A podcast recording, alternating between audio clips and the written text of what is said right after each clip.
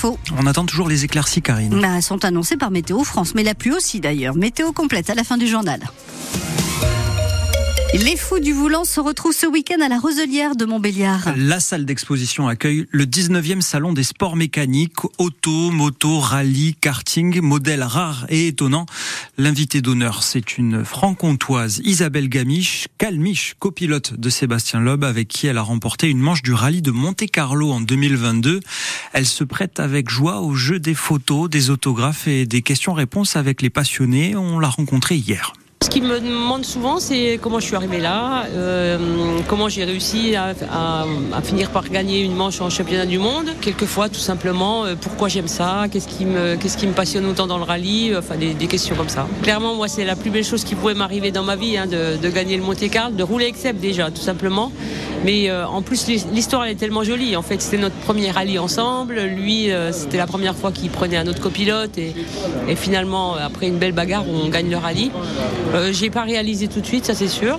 Euh, j'y pense euh, très souvent, même encore maintenant. J'ai tellement de souvenirs dans la tête et j'en cherche encore. Et je me dis, je crois que si je devais le refaire, j'essaierais de bien me rappeler de tout ce qui se passe en fait. Parce que dans l'émotion, il y a plein de choses que j'ai oubliées. Mais euh, non, non, c'est fantastique.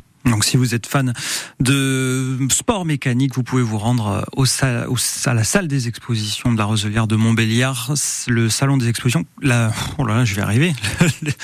Le salon débute, euh, ouvre de 10h à 18h. Le prix d'entrée, c'est 5 euros et on vous a mis quelques photos sur francebleu.fr eux prennent la route pour venir en aide aux Ukrainiens. L'association Montbéliardaise Partir offrir est partie ce matin pour Zaporizhia. Une trentaine de bénévoles dans 14 camions qui contiennent 20 tonnes de produits de première nécessité. C'est une longue route semée d'embûches qui les attend. Philippe Eichmann, un des bénévoles, il y est bien préparé. Il a déjà fait plusieurs convois. Faut s'adapter un peu aux circonstances, hein, rouler moins vite sur les routes défoncées, euh, etc., etc.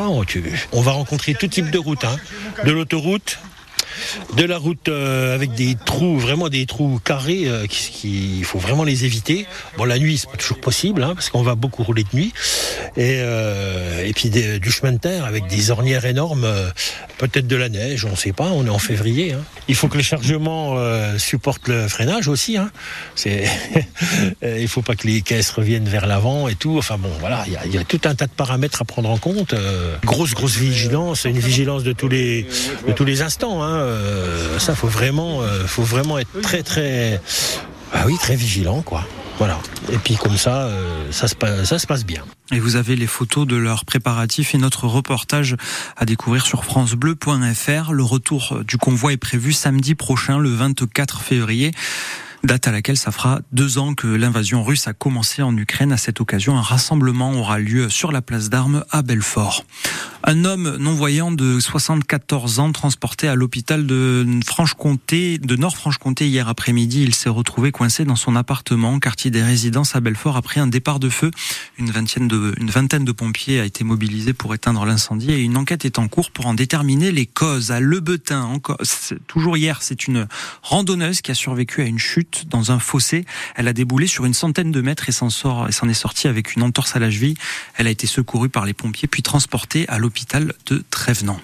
Le stade Courteau dans le quartier de la Pépinière à Belfort va être transformé en espace nature. Le projet a été largement validé par 82% des 504 votants.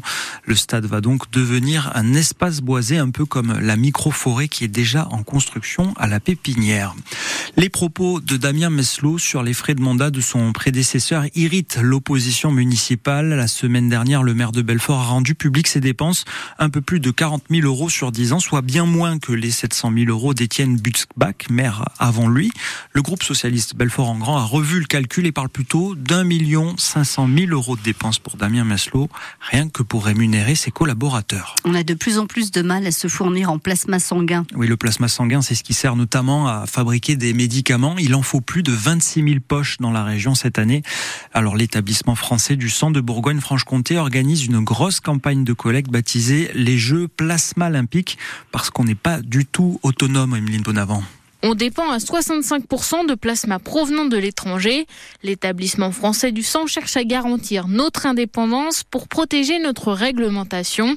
En France, la santé des donneurs est protégée. On ne peut pas donner plus d'une fois tous les 15 jours. Et la qualité du plasma est préservée. Ce n'est pas le cas dans tous les pays. Objectif de cette campagne autour des Jeux Olympiques, attirer le public le plus large possible.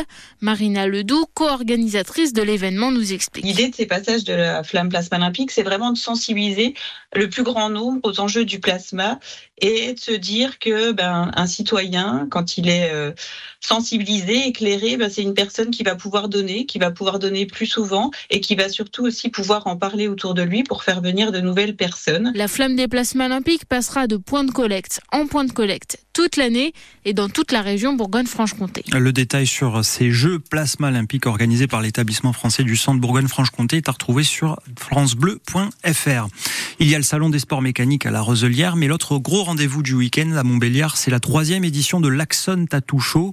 Depuis hier et aujourd'hui, encore 130 artistes, commerçants et artisans se réunissent Autour de la passion du tatouage, il y a deux invités stars, la mannequin Mia Dolls et le rappeur Seth Gecko, tous deux des grands ambassadeurs du tatouage. L'entrée est à 12 euros. Et on vous le disait hier, les trois quarts du pays sont en alerte rouge au pollen. Le risque d'allergie est élevé en raison des températures très douces pour la période.